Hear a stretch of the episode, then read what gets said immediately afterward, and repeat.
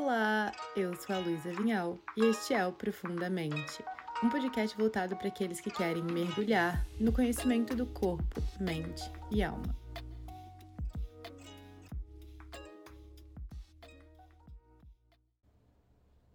Volta e meia, eu sinto esse tema da culpa por descansar, por não estar fazendo o que a minha mente e o que a minha autocobrança me disse que deveria estar sendo feito. E parece que nessa rotina frenética da atualidade, reservar um momento para que a gente possa contemplar a vida seja até mesmo impossível egoísmo. Porque no final das contas, na nossa cultura do você pode dar conta de tudo, a gente vai criando heróis que são tão fortes e incansáveis que se doam tanto para o externo que não percebem o quanto estão esgotados, esgotados, até chegarem no extremo.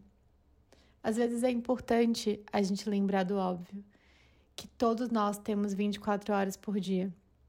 Todos nós passamos por estresse físico, mental e emocional, e nem todo dia vai sair como planejado.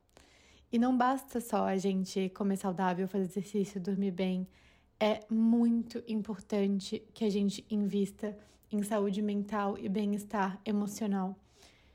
Não é para ter vergonha no reconhecimento da necessidade de desacelerar, do fato de que não é possível dar conta de tudo, pelo menos não de tudo ao mesmo tempo. Não é para ter vergonha de reconhecer essa necessidade de um tempo para se encontrar novamente, para simplesmente cuidar de si. Na dúvida, só observa a natureza. Nenhuma árvore floresce e dá frutos o ano inteiro. E a nossa natureza interna não é diferente. Movimentos de retração, de descanso, de quietude são essenciais para que a gente possa expandir e transbordar. O nosso coração é um órgão que pulsa sístole, a contração, diástole, o relaxamento, nosso coração está o tempo inteiro pulsando e esse é o pulso da vida que nos possibilita estar aqui. E claro, eu sei que nem sempre é possível da gente escutar e respeitar a nossa natureza interna. Às vezes a gente escuta que o nosso corpo está necessitado de descanso ou necessitado de fazer alguns ajustes por período de inverno, e quando eu falo por período de inverno, eu quero dizer três coisas. Eu fala do inverno como estação do ano, então, como realmente esse momento do ano em que as folhas caem, os animais ficam mais quietinhos, o nosso corpo pede que a gente dorme mais, tanto que os dias são mais curtos, anoitece mais cedo, o dia amanhece mais tarde. Nosso corpo tem necessidade de fazer, uh, de comer comidas mais quentinhas, às vezes um pouco mais densas. A gente não tem mais tanta uma energia de expansão, a gente tem uma energia de retração. A gente, como animais e toda a natureza funciona dessa forma. O segundo e terceiro inverno que eu digo são invernos mais abstratos, então são períodos ou da vida em que a gente está passando por momentos de transformação, em momentos de realmente olhar para dentro, em momentos em que muita coisa está sendo liberada, em momentos de mortes mesmo simbólicas, talvez mesmo de versões nossas anteriores. E inverno também dentro do nosso ciclo, né? Então, mulheres dentro do ciclo menstrual, quando a gente olha dentro da abordagem da ginecologia natural, a menstruação, esse momento de liberação de todo o potencial dentro do nosso útero que se preparou para ter um filho, que aquele filho não foi concebido, essa liberação do sangue também é um inverno quando a gente associa os períodos do ciclo menstrual com as estações do ano. Então, nesses períodos de inverno, se permitir olhar para si é estar em conexão com o movimento da natureza.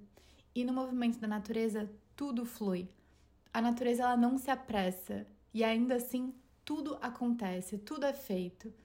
E por que a gente se sente tão culpado quando a gente está ali conectado com a nossa natureza interna e externa? Claro que existe muita cobrança da sociedade, existe muita cobrança externa daquilo que tem que ser feito e principalmente falo por mim mesma e conversando com pacientes e amigas, existe uma grande cobrança interna, uma autocobrança de ser sempre estática e linear e de Por que, eu consegui acordar às 5 horas da manhã no verão e treinar três vezes por dia e, e agora eu não consigo? E tá tudo bem.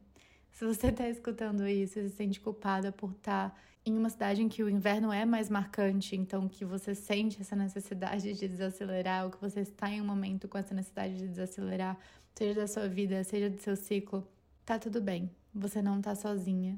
E eu acredito que a gente reconhecer que existe uma culpa e entrar no movimento de desculpar, de tirar a culpa, de entender que cuidar de si não é um luxo, mas é uma necessidade, porque a maior prova e a maior ato de amor ao mundo e às pessoas que a gente ama é cuidar de si, porque se você tem um copo de água e você agita esse copo de água, o que, que vai cair dali dentro? Água.